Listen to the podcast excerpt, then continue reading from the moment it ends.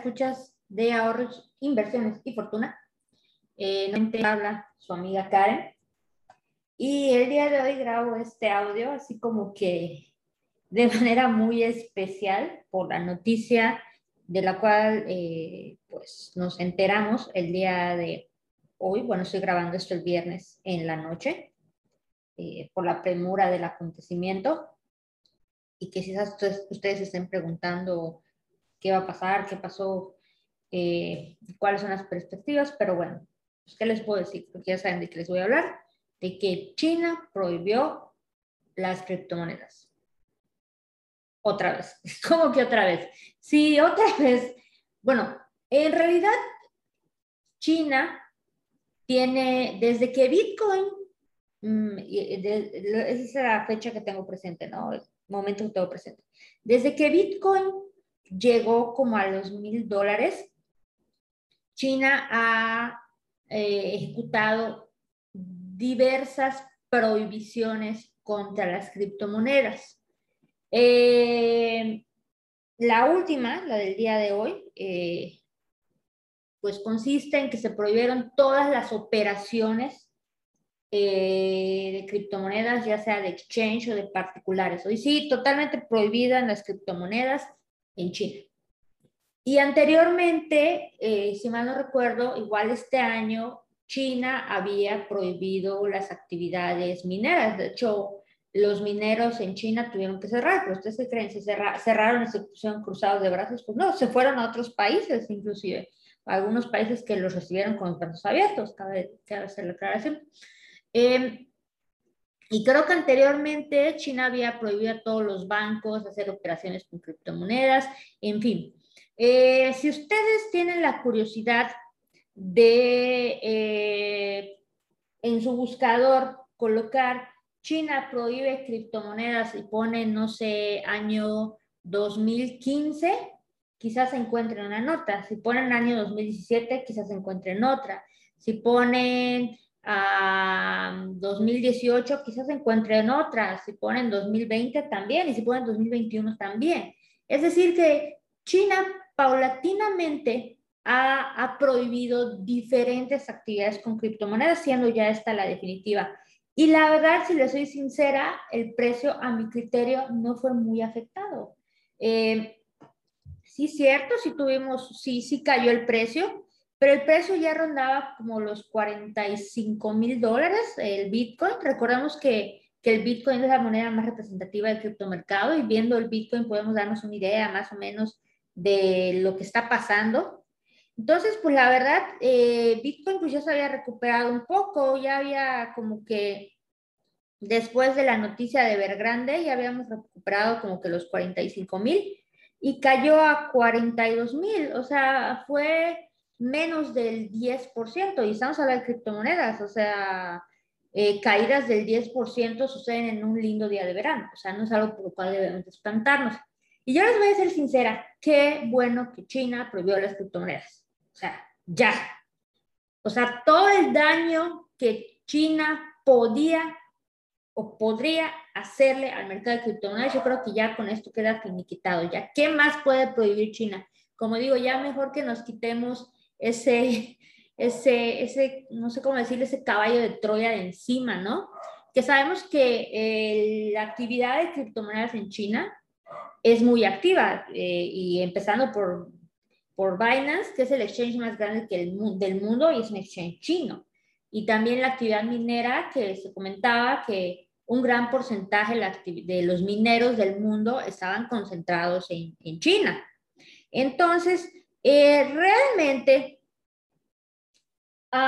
con esta serie de prohibiciones de China, que ustedes van a decir, wow, es que si China prohíbe las criptomonedas, puede ser una tendencia, la verdad yo creo que no. Eh, las prohibiciones históricamente sirven para dos cosas, para nada y para nada. Recordemos la prohibición del alcohol, por ejemplo, en Estados Unidos, que fue un fracaso, eh, y otras políticas prohibicionistas que también lo han sido. Eh, el gobierno no puede controlar a persona por persona, así lo intenta el gobierno de China. Sabemos que las restricciones a las libertades personales pues son, nos llaman la atención de este lado del gran charco. pero aún así, con esta serie de prohibiciones, difícilmente China logre eh, banear las actividades con criptomonedas en su país. O sea, la gente va a seguir usando eh, Bitcoin, criptomonedas, porque Bitcoin así fue, fue concebido por Satoshi Nakamoto como un dinero eh, descentralizado, libre, donde las personas tuvieran, fueran su propio banco, donde las personas tuvieran el propio control de sus recursos. Entonces, el gobierno chino no, es algo que no puede controlar. No puede, no puede controlar el Internet, aunque pueda tratarlo, no puede controlar las criptomonedas, aunque puede intentarlo, pero lo que sí puede y está haciendo es prohibirlo, pero ¿por qué? Porque China tiene su propia agenda y lo que quieren ellos, eh, sabemos, es convertirse en la primera economía del mundo, que van que vuelan para ellos y no es que ya, lo están logrando. Eh, desplazar al dólar como moneda eh, de referencia mundial. China pues es uno de los países que más reservas de oro tiene acumuladas.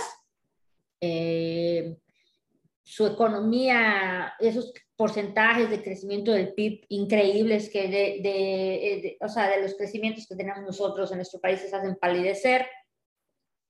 Eh, pero desde luego ese crecimiento tan desmedido pues también ha tenido ciertas, ciertos bemoles. Recordemos el caso de Evergrande, eh, que la caída de, bueno, el problema de Evergrande, que eh, es la empresa, una empresa súper endeudada, que representa aproximadamente el 2% del PIB chino y que si Evergrande pues caía en default, o sea, que no pagara, pues eh, temían que se expandiera este, este, esta situación de impagos, eh, porque obviamente iba a quedar como deudor de bancos muy importantes alrededor del mundo, pues extendiera este miedo a los mercados. Se comparó mucho con, con la caída de Lehman Brothers, que fue eh, pues casi casi la chispa que, que detonó la crisis eh, pues, económica, financiera que vivimos en el año 2008 si, si mal no recuerdo, Lehman tronó en septiembre de 2007, entonces pues fue una serie de, de temores y miedo que se, que como barril, de, como reguero de pólvora se expandió por todo el mercado. Entonces se tenía que pasar algo así. Y pues grande no sé si ustedes lo sepan, pero si no les cuento el chisme, eh, construyó ciudades enteras a raíz de la crisis del 2008 eh, pues con la inyección de capital de dinero del gobierno chino, pues para levantar la economía, pues Evergrande construyó ciudades enteras que hoy en día son ciudades fantasmas en China. O sea, suena increíble, pero así es. O sea, ciudades súper modernas, eh, súper nuevas, que son habitadas por casi nadie, por muy pocas personas, porque pues, el mercado no fue capaz de absorber esa, esa oferta de viviendas, ¿no? Entonces, pues ya luego aparentemente una provisión del gobierno chino de que no se vendieran casas que no estuvieran concluidas y pues Evergrande eh, pues no puede vender las casas que no puede eh, comenzar a vender casas que está construyendo porque ya está prohibido y como no puede venderlas no puede obtener capital y como no puede obtener capital no puede seguir construyendo no puede pagar sus deudas, ¿no? O sea, unas situaciones ahí que, que se han ido gestando a lo largo de los años y que pues todo crecimiento económico e inyección de capital desmedida eventualmente tiene sus, tiene sus consecuencias. Recordemos que precisamente eh, uno de los factores que alentó el nacimiento de Bitcoin fue pues, la desconfianza en los bancos, en el gobierno, las impresiones masivas de dinero, los rescates, que China dijo que no iba a salvar Evergrande, pero eh, como que hubo una inyección de liquidez, entonces todas estas situaciones eh, que, que, han afectado a Bitcoin, la provisión de China y el detalle, eh, la situación de Evergrande que sí metió presión a los mercados de, eh, de riesgo, acciones, criptomonedas sobre todo, pues hicieron caer Bitcoin esa semana y les decía ya que se estaba recuperando, boom, viene la noticia de China que otra vez prohibió Bitcoin y las, y las, las operaciones en Bitcoin y criptomonedas. Pero no debemos de olvidar que la narrativa de Bitcoin, la narrativa del white paper, la narrativa de Satoshi Nakamoto, precisamente es esa. Eh, En el bloque, el primer bloque minado de Bitcoin, se puede leer un mensaje precisamente que es el encabezado de un diario londinense que habla precisamente de la inyección de dinero al sistema financiero, pues para ayudar a paliar la crisis del 2008, los rescates financieros y bancarios y demás, o sea, los bancos causantes de la crisis del 2008 por eh, el tremendo riesgo que corrieron en instrumentos supuestamente calificados como eh, de bajo riesgo, que ya sabemos que no fue así. Para mayor referencia, le super ultra mega aconsejo ver la película The Big Short, La Gran Apuesta. Eh, creo que está en Netflix. Súper, súper recomendable para entender cuál fue el desastre del año 2008 y por qué llega a ser indignante inclusive. Y precisamente la narrativa de Bitcoin es contra estos escenarios en los cuales el ciudadano común, el inversionista de a pie como nosotros, eh, pues cómo puede protegerse contra, contra estas políticas, contra estas, eh, eh, estos riesgos desmedidos que corren los bancos,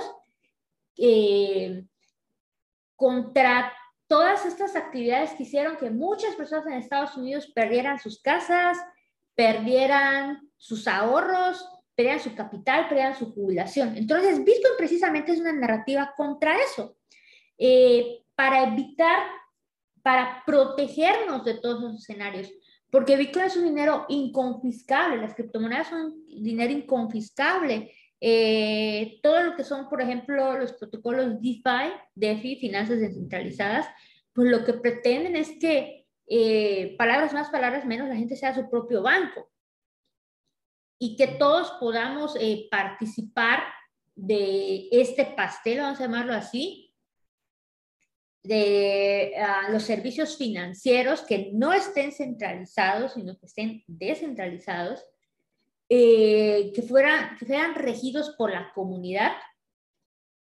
Y desde luego que eh, seamos, eh, que exista soberanía de nuestra parte sobre nuestro propio dinero, nuestro propio capital, nuestros propios recursos.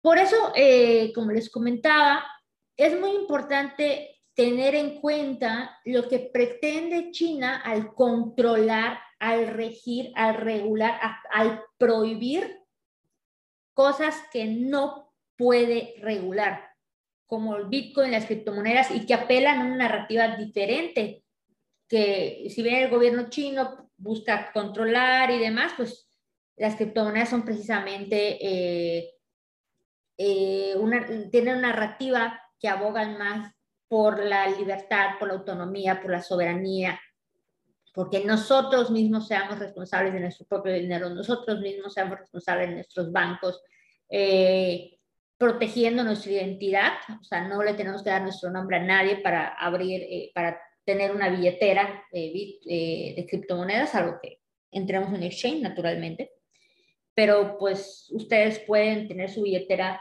su ledger, su Trezor, y nadie sabe que la tienen, y ledger y Trezor jamás les pidió su nombre, solo para el envío, pero no hay forma de ligar la billetera, la dirección, con ustedes, o sea, con su nombre, con su persona, si ustedes quieren y desean permanecer anónimos. O sea, existe una total libertad para hacerlo. Ustedes pueden enviar el dinero que quieran, pueden recibir el dinero de quien quieran y a una comisión muy baja. A una comisión muy, muy baja. Entonces, es importante tener en cuenta eh, estas narrativas. Sobre todo porque China, pues todos sabemos, y si no lo saben se les cuento, pretende lanzar el yuan digital, es decir, su propia criptomoneda. O sea, China ha prohibido muchísimas cosas en su territorio, ha prohibido, ha prohibido Facebook, pero tiene su red social Weibo, me parece que se llama. Ha prohibido también este WhatsApp, me parece, pero tienen WeChat, es decir, eh, muchas cosas en China están prohibidas, pero tienen su propia versión china de las mismas. Entonces, sonará gracioso, pero es algo similar a lo que eh, quieren hacer creando su propia criptomoneda. Quieren prohibir todas las demás para crear la propia, el yuan digital. Y definitivamente le están ganando la carrera a todas las demás naciones que apenas algunas... Eh, eh, empiezan a regular Bitcoin. En Salvador ya es moneda de curso legal. Me parece que el último país en regular las operaciones con criptomonedas creo que fue Ucrania. No, no recuerdo muy bien el nombre, pero fue un país europeo donde ya es legal operar eh, con criptomonedas. Bueno, no es que estaba prohibido, pero ya, ya entra al marco legal la operativa con criptomonedas, lo cual es, más, lo cual es muy importante, puesto que eh, esto al ciudadano pues le da, le da confianza. Eh, si bien Ucrania legaliza ya el pago con criptomonedas, el uso y el comercio de Bitcoin y otras criptomonedas, no quiere decir que eh, estas criptomonedas van a sustituir a su moneda, o sea, eso no va a pasar, como en el caso de El Salvador, que el Bitcoin es una de curso legal, pero recordemos que El Salvador no tiene una moneda propia de curso legal. En El Salvador la moneda de curso legal es, bueno, era y sigue siendo el dólar. Y a esa moneda de curso legal ahora también eh, se le agrega, esas monedas de curso legal se le agrega Bitcoin. Entonces, em, el objetivo de esta plática es decirles o comentarles o tranquilizarlos, si lo quieren ver de esa forma, de que las prohibiciones que pueda eh, eh, establecer China contra los criptoactivos no son nada nuevo en el criptomercado. Es algo casi, casi que los que llevamos cierto tiempo ya cada vez que oímos, ¿y ahora qué prohibieron? Y otra vez, debería ser una colección de notas de China prohibiendo algo del criptomercado. No la tengo, pero más o menos tengo frescos este, que, fue, que han ido prohibiendo. Entonces, si se fijaron, esta noticia aparentemente ya la habían publicado, la habían publicado hace como 10 días, pero hasta el día de hoy fue que como que tomó cierta eh, notoriedad. Y no sé si el mercado ya había descontado la caída, creo que no, o quizás con el tema de Vergrande. Eh, pero si se fijan realmente, como les decía, el criptomercado no, o sea, China Progress ajá, cayó Bitcoin, cayó a 42 mil dólares, hace unos días estamos en 42 mil y habíamos regresado como a 45 mil. Entonces, realmente creo que el impacto fue mínimo, pues yo me atrevería a decir por lo mismo, de que China a cada rato prohíbe algo relacionado a, Bitcoin, ¿no? Entonces, eh, recordemos que, que el criptomercado es todavía muy joven, 12 años apenas, o sea, el primer bloque se minó en 2009, en enero de 2009. Entonces, realmente es una tecnología muy joven que en 10 años ha, crecido a pasos agigantados, a pasos exponenciales.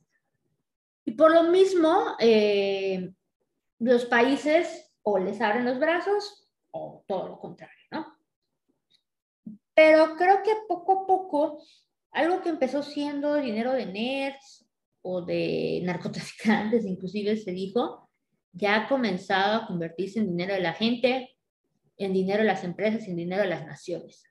Entonces, yo creo que hay que pensar qué nos depara el futuro con esta tecnología y también entender que va a haber países que la van a recibir con los brazos abiertos y va a haber países que no.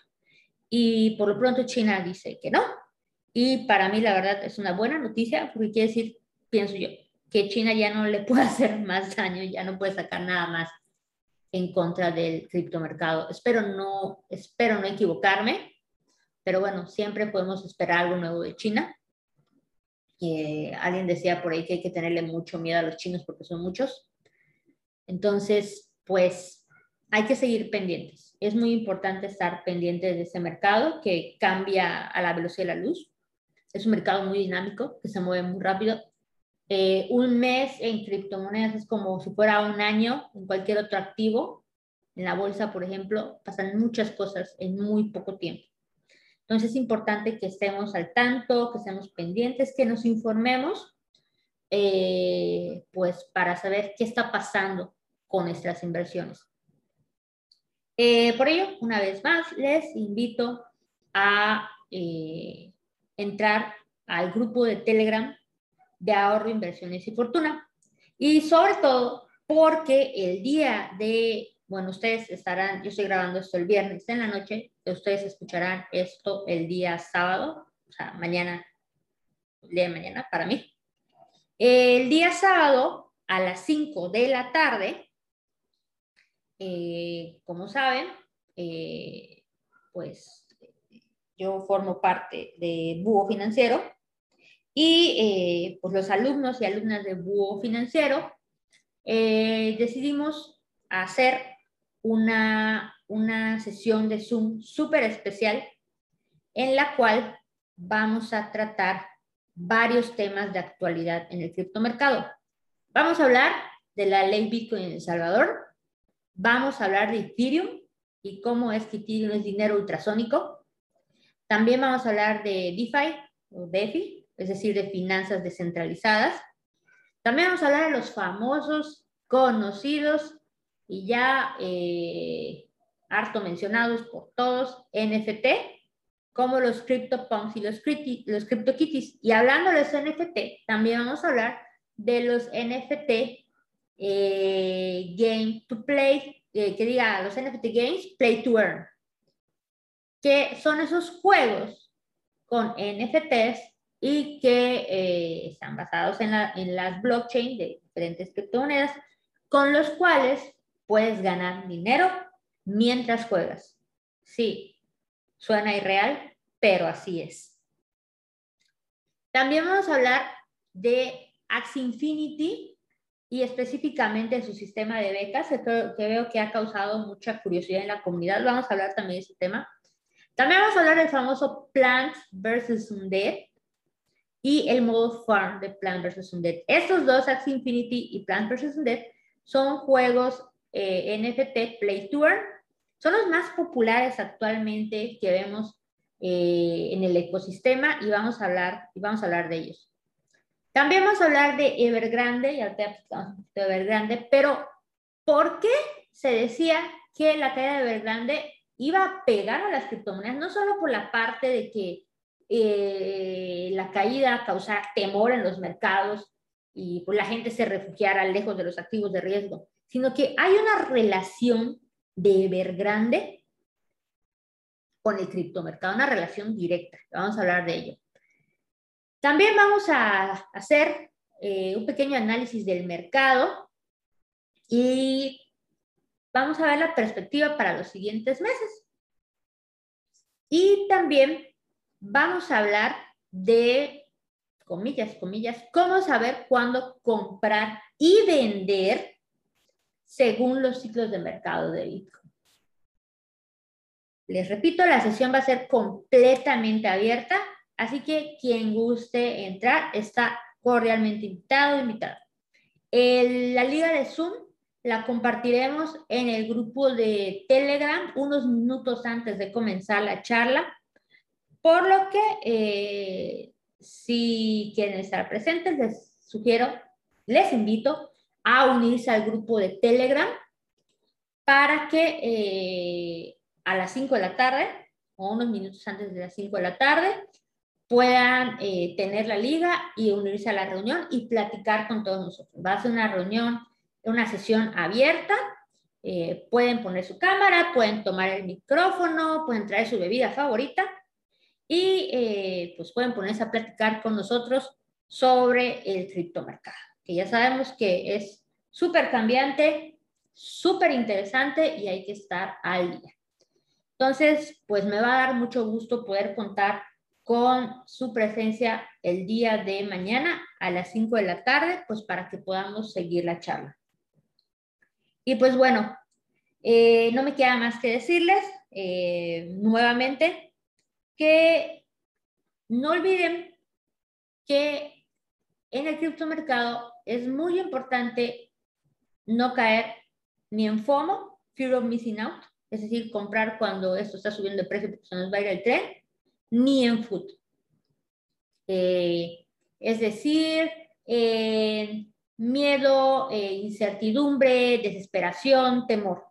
Hay que evitar esas emociones e invertir con la cabeza fría sabiendo lo que estamos invirtiendo, conociendo los activos en los que estamos invirtiendo para poder invertir con total seguridad. Y recuerden que ese conocimiento también lo pueden obtener en nuestro curso Aprende a invertir en Bitcoin desde México, empezando con mil pesos, que es un curso en el cual ustedes pueden saber todo lo básico para invertir con seguridad, con conciencia y con conocimiento. Así que ya saben, no FOMO, no food, no dejarse llevar por las emociones y sí pensar, analizar y ver la big picture, es decir, hacia dónde va esto y hacia dónde va a seguir yendo esto. Pues bueno, no me queda más que agradecerles por escuchar este capítulo de podcast de emergencia sobre el tema de China, que quizás en algunos de ustedes sí causó eh, cierta incertidumbre. No hay, no hay razón para tal, créanme, no hay razón para tal. Eh, va a seguir viendo baches en el camino, pero como les decía hace rato, recuerden, recuerden de dónde venimos y hacia dónde vamos. Y pues nada, un gusto nuevamente para mí haber platicado con ustedes. Les invito a unirse a nuestras redes sociales, el grupo de Telegram, el grupo de Facebook y a que compartan este podcast con las personas que ustedes crean que les puede ser de muchísima utilidad. De nuevo, muchas gracias por escucharme. Se despide su amiga Karen. Felices inversiones. Bye bye.